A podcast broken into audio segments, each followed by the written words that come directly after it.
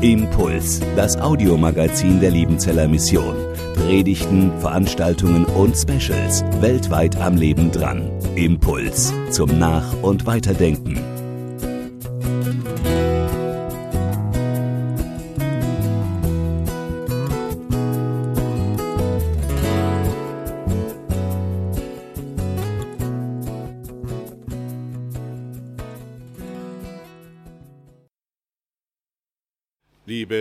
Schwestern und Brüder, liebe Schwestern im Feierabendhaus, liebe Besucher in der Online-Übertragung des Livestreams, liebe Gemeinde. Wir leben in anstrengenden Zeiten, in Zeiten, die an die Nerven, die an den Nerven zehren, in denen unsere Geduld auf die Folter gespannt wird. Wie lange müssen wir noch Abstand halten? Wie lange noch Masken tragen auf Veranstaltungen und Kultur? Vor allem aber auf Begegnungen mit Freunden und Verwandten verzichten. Wann, wann können wir denn wieder mal reisen? Wieder unbeschwert ins Kino, ins Theater oder in ein Konzert gehen? Wann können wir wieder Missionsfeste und Jugendtreffen veranstalten? Wann? Wann denn? Uns geht die Geduld aus und wir können dagegen gar nichts tun.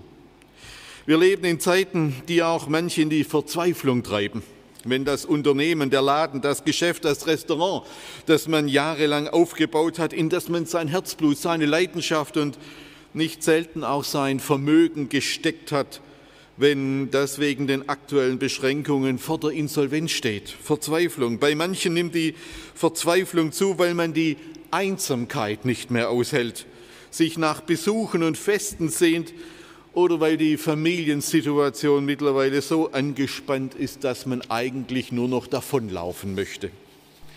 Wir leben in Zeiten, in denen die Wut und der Zorn wächst. Die Wut über Corona-Maßnahmen, die der eine als Freiheitsberaubung empfindet, die Wut über Beschränkungen, die die andere als Einschränkung der Grundrechte empfindet. Was wir erleben in den letzten Jahren, eine neue Bürgerbewegung, die Bewegung der Wutbürger. Immer mehr Menschen sind wütend über die unterschiedlichsten Dinge, vom Bau eines Bahnhofs über die Rodung eines Waldstücks und nicht zuletzt über die Corona-Gesetzgebung. Diese Wut, die nimmt manchmal diffamierende Formen an. Sie haben vielleicht die Diskussionen mitbekommen, der Bundestag hat ein Gesetz zum Schutz der Bevölkerung bei einer epidemischen Lage von nationaler Tragweite, langer Titel, verabschiedet und da gab es massive Kritik. Das Gesetz wurde als Ermächtigungsgesetz diffamiert und damit in die Nähe des Ermächtigungsgesetzes gerückt, das 1933 die Nazis verabschiedet haben, mit dem das Drama des Dritten Reiches seinen Lauf nahm. Nun ist es ja immer wichtig, dass Bürger, gerade auch und gerade auch christliche Bürger, wachsam und kritisch sind. Aber was in jüngster Zeit bei der Kritik gegen was auch immer auffällt, ist, dass diese Kritik mehr und mehr ins Unverschämte, ins Diffamierende und ins Beleidigende abgleitet. Die Wut und der Zorn bricht sich Bahn. Und lassen Sie mich, lasst mich das offen sagen, das ganz besonders bittere und erschütternde ist, dass Christen da keine Ausnahme sind. Frank Heinrich ist Bundestagsabgeordneter und bekennender Christ. Er ist Heilsarmee-Offizier, ein feiner Mann und ein lieber Bruder. Wir hatten ihn auch schon hier in Liebenzell zu einem Vortrag. Er sitzt für seinen Wahlkreis in Chemnitz im Bundestag. Und er hat jetzt in diesem Zusammenhang mit diesem Gesetzesbeschluss erzählt, was er da von frommen Menschen zu hören bekam.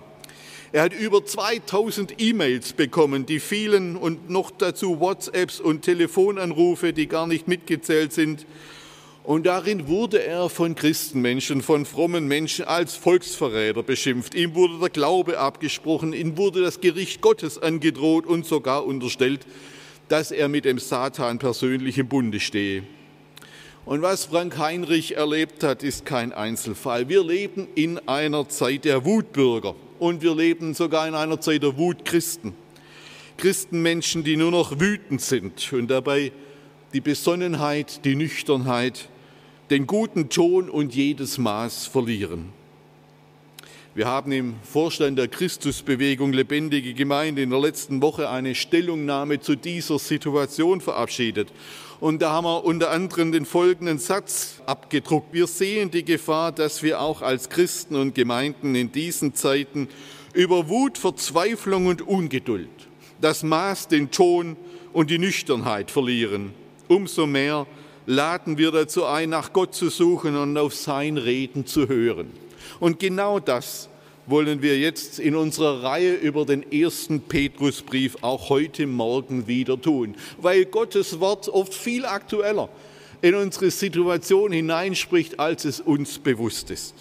Wir hören aus 1. Petrus 4, Vers 12 bis 19 den heutigen Predigtext.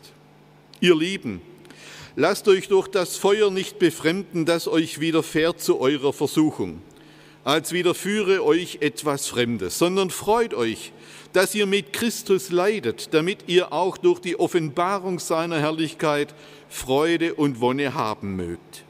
Selig seid ihr, weil ihr geschmäht werdet um, um des Namens Christi willen, denn der Geist, der ein Geist der Herrlichkeit und Gottes ist, ruht auf euch. Niemand aber unter euch leide als ein Mörder oder Dieb oder Übeltäter oder als einer, der in Fremdes eingreift. Leidet er aber als ein Christ, so schäme er sich nicht. Er ehre aber Gott in einem solchen Fall. Denn die Zeit ist da, dass das Gericht beginnt bei dem Hause Gottes. Wenn aber zuerst bei uns, was wird es für ein Ende nehmen mit denen, die dem Evangelium, nicht, äh, die dem Evangelium Gottes nicht glauben? Und wenn der Gerechte kaum gerettet wird, wo wird dann der Gottlose und Sünder zu finden sein? Darum sollen auch die, die nach Gottes Willen leiden, ihm ihre Seelen anbefehlen, als dem treuen Schöpfer und Gutes tun. Die Christen, denen Petrus hier schreibt, die hätten auch allen Grund zur Wut gehabt. Ja? Die hätten allen Grund gehabt, zornig zu sein. Wir haben das in den vergangenen Wochen immer wieder gehört in dieser Predigtreihe.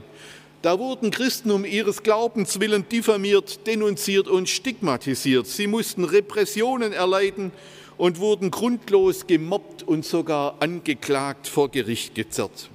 So etwas kann die einen in die Verzweiflung treiben und die anderen in die Wut. Mobbing, Mobbing macht entweder depressiv oder aggressiv. Und der ganze erste Petrusbrief ist dazu geschrieben, um genau das zu vermeiden. Diese Christen sollen weder depressiv noch aggressiv werden. Sie sollen weder verzweifeln noch wütend werden. Worum es Petrus geht, das ist immer wieder dieser eine Punkt. Ihr lieben Freunde in Kleinasien, seht eure Situation einmal mit neuen Augen an. Seht sie mit geistlichen Augen an.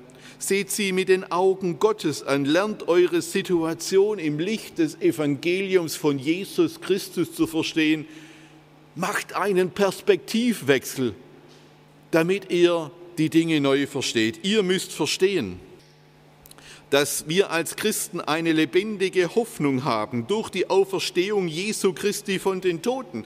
Ihr müsst verstehen, dass wir nicht mit Silber oder Gold erlöst worden sind von dem sinnlosen Lebenswandel, sondern durch das teure Blut Christi. Ihr müsst verstehen, dass ihr ein auserwähltes Geschlecht, eine königliche Priesterschaft und ein heiliges Volk seid. Ihr müsst verstehen, dass es Gnade ist, wenn ihr als Christen leiden müsst, weil wir genau darin den Fußstapfen Jesu nachfolgen. Ihr müsst verstehen, dass es normal ist. Dass es normal ist, wenn Christen unter Druck kommen, weil das Leiden zum Christsein dazugehört. Dazu lädt Dazu lädt Petrus seine Gemeinde ein, einen Perspektivwechsel über die eigene Situation, die eigene Berufung, die eigene, die, die, das Beschenktsein durch Christus und den Auftrag durch Christus neu zu begreifen. Im Neuen Testament lesen wir das immer wieder. Siehe, sagt Jesus, ich sende euch wie Schafe unter die Wölfe. Und Paulus sagt den Christen in Kleinasien, wir müssen durch viele Bedrängnisse in das Reich Gottes eingehen. Und Petrus schreibt es hier diesen Gemeinden so, lasst euch durch das Feuer nicht befremden, das euch widerfährt zu eurer Versuchung, als widerführe euch etwas Fremdes. Nein, es ist etwas Ureigenes, das zum Christsein dazugehört. Auch das gehört zu dieser Perspektive dazu. Christen sind Menschen, die eine lebendige Hoffnung haben, weil sie durch das teure Blut Christi erlöst worden sind und somit als eine königliche Priesterschaft mit einem aristokratischen Standesbewusstsein den Widerstand dieser Welt aushalten sollen. Das ist Berufung, das ist der Auftrag. Denn dieser Widerstand richtet sich nicht gegen sie, nicht gegen Christen persönlich, nicht gegen einen Volker Geckle, nein, sondern der Widerstand dieser Welt richtet sich immer nur gegen einen, gegen den Christus in uns. Und diesen Perspektivwechsel brauchen wir.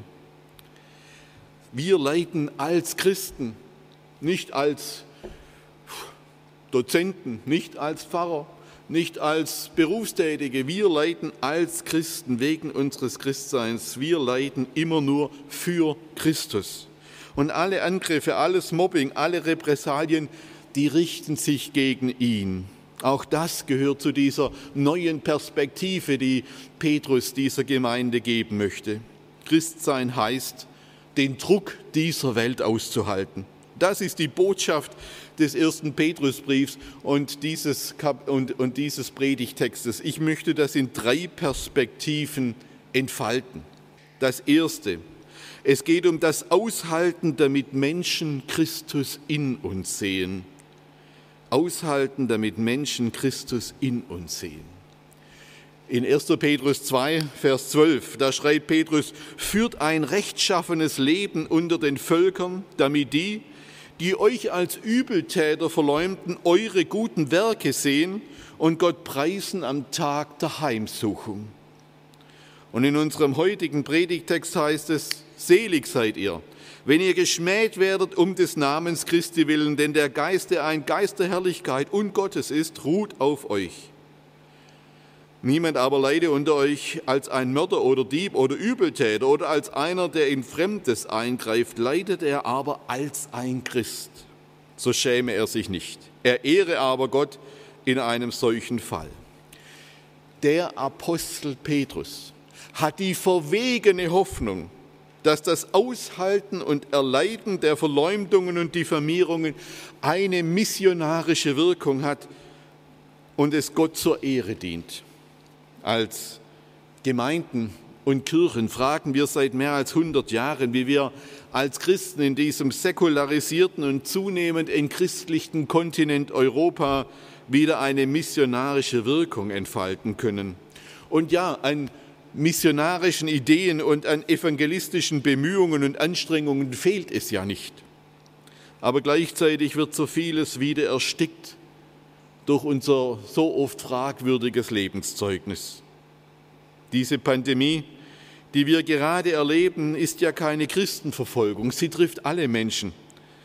Aber wenn uns schon in einer so, so einer Situation, die alle, alle gleichermaßen begrifft und die dann auch uns als Christenmenschen die richtige Tonlage, das Maß und die Besonnenheit abhanden kommen lässt, die uns auch zu Wutbürgern werden lässt, die Mails voller Hass und Briefe voller Zorn schreiben, dann brauchen wir uns nicht weiter um Evangelisation zu bemühen. Dann können wir mit Pro Christ aufhören, dann können wir auch mit der Liebenzeller Mission einpacken.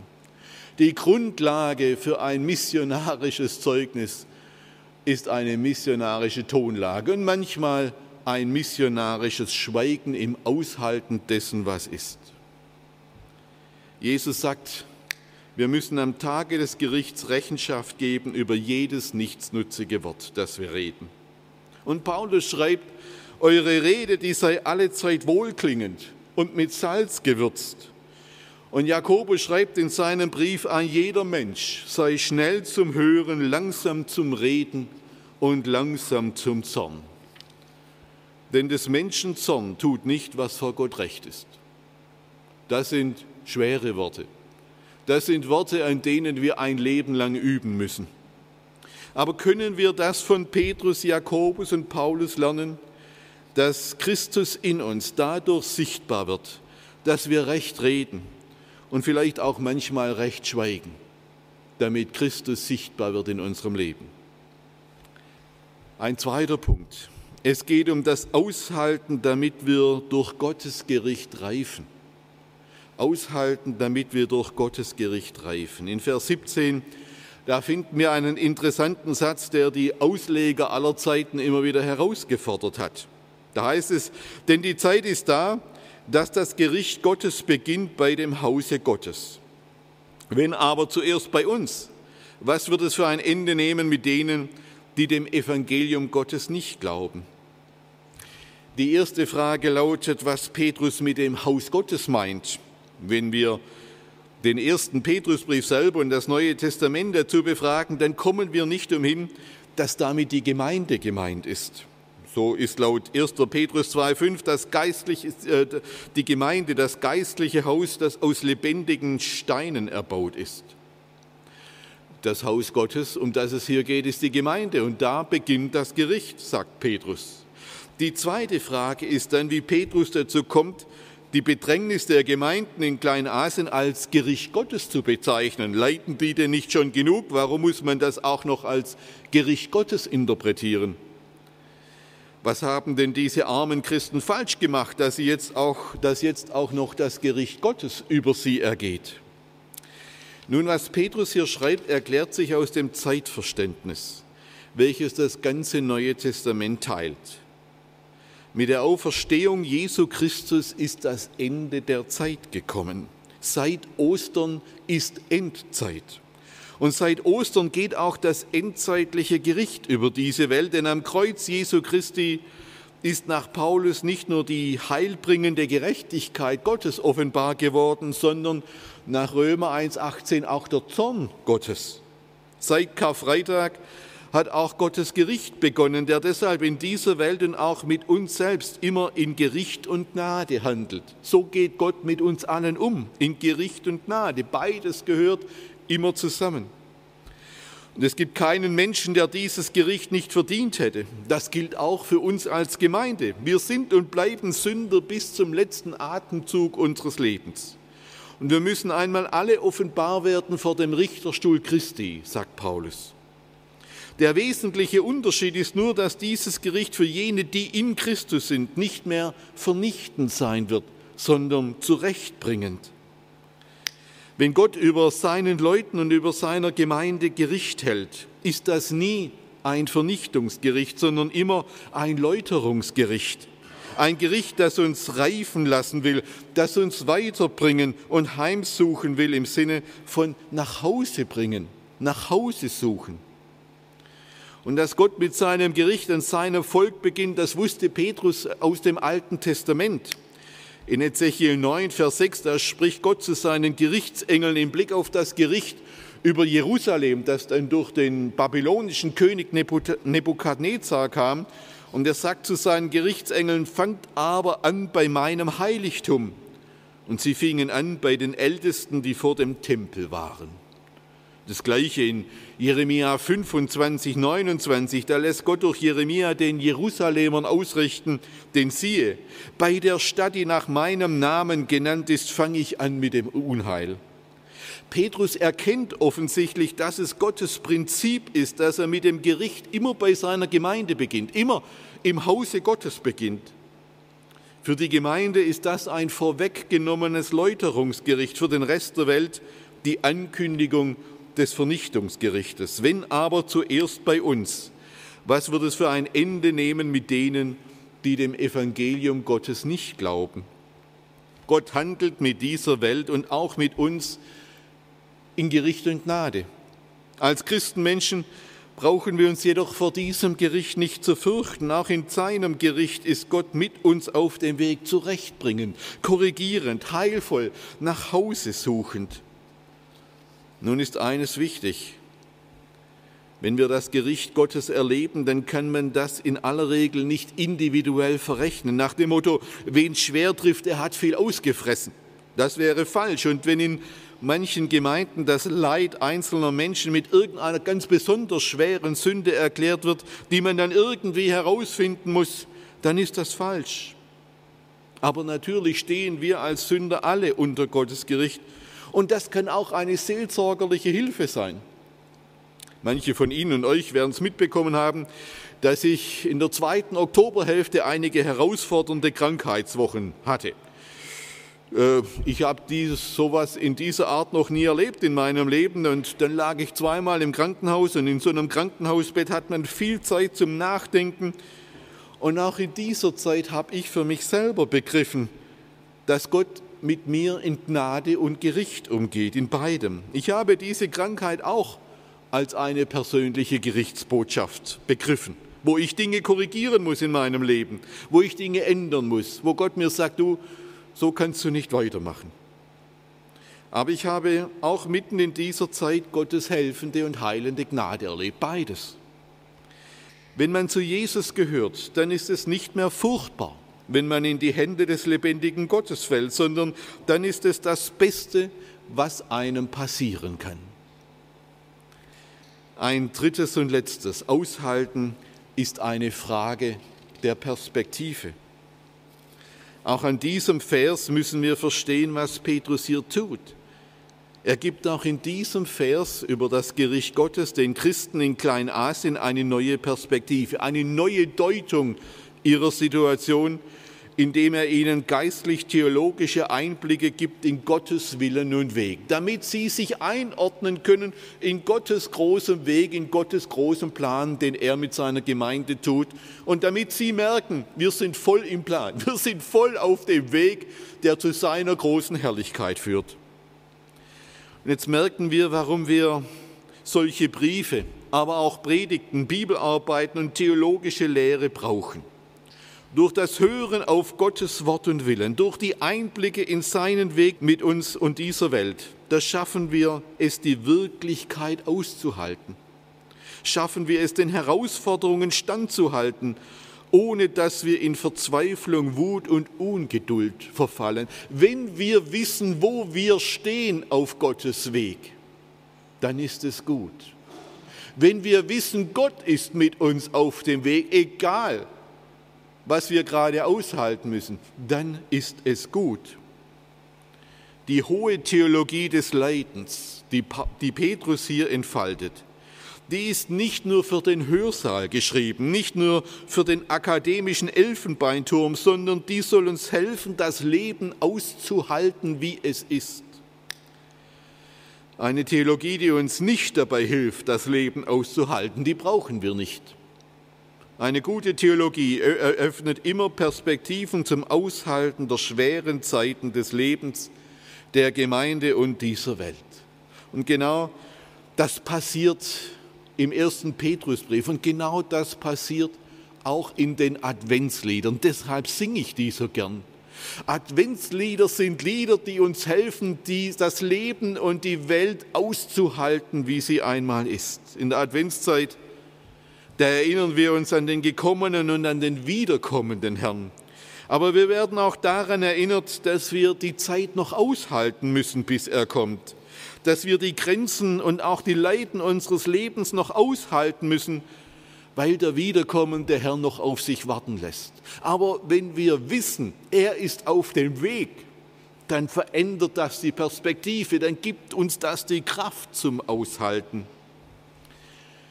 Der große Meister des Eröffnens neuer Perspektiven, der große Meister des Perspektivenwechsels im, in der evangelischen Liedliteratur ist Paul Gerhard. Niemand ist es brillanter und besser und faszinierender gelungen als Paul Gerhard, uns als Gemeinde eine neue, eine geistliche Perspektive ins Herz zu singen, Gottes Sicht unseres Lebens ins Herz zu singen. Man denke nur mal an die erste Strophe von Befiehl du deine Wege. Der Wolken, Luft und Winden gibt Wege, Lauf und Bahn. Der wird auch Wege finden, da dein Fuß gehen kann. Neue Perspektive, die ein ganz neues Licht auf die Situation unseres Lebens wirft. In seinem Adventslied, wie soll ich dich empfangen? Da hat Paul Gerhard in den letzten fünf Strophen, die man ganz selten singt, weil man so weit oft gar nicht kommt, im Grunde den ersten Petrusbrief nachgedichtet. Es sind vor allem diese letzten Verse, in denen uns das zugesungen wird, was Petrus seinen Adressaten geschrieben hat. Und jetzt dürfen Sie sich mal aussuchen, ob Sie diese Verse, ich lese sie gleich vor, ob Sie die mit den Ohren dieser kleinasiatischen Christen hören möchten, an die der erste Petrusbrief geschrieben wurde, oder ob Sie die mit Ihren eigenen Ohren hören möchten für Ihr eigenes Leben. Können Sie sich aussuchen. Manchmal geht es ja stereo, man hat ja zwei Ohren, können wir beides hinkriegen. Aber ich möchte die mal lesen als eine Botschaft dieses Perspektivenwechsels, neu verstehen, wo wir sind, wo wir gehen und was Gott aus seinen Augen mit uns vorhat. Das schreibt dir in dein Herze, du hochbetrübtes Heer, bei denen Kram und Schmerze sich häuft je mehr und mehr.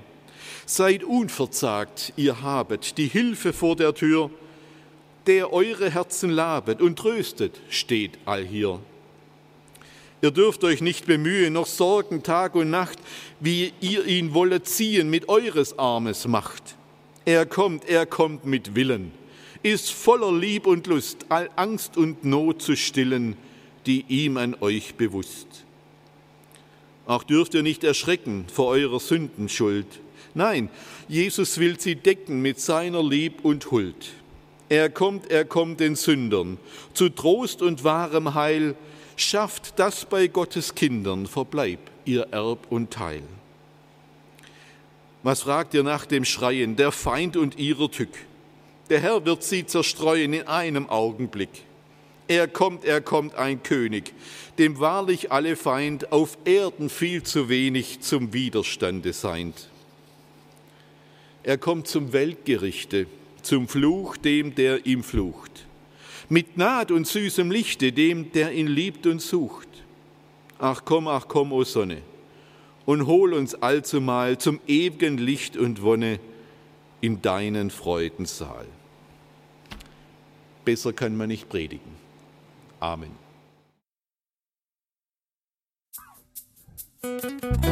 Impuls ist eine Produktion der Liebenzeller Mission. Haben Sie Fragen? Würden Sie gerne mehr wissen? Ausführliche Informationen und Kontaktadressen finden Sie im Internet unter www.liebenzell.org. Die Liebenzeller Mission produziert ebenfalls das Fernsehmagazin Weltweit am Leben dran. Informationen zur Sendung und zum Empfang gibt es unter www.weltweit-magazin.de.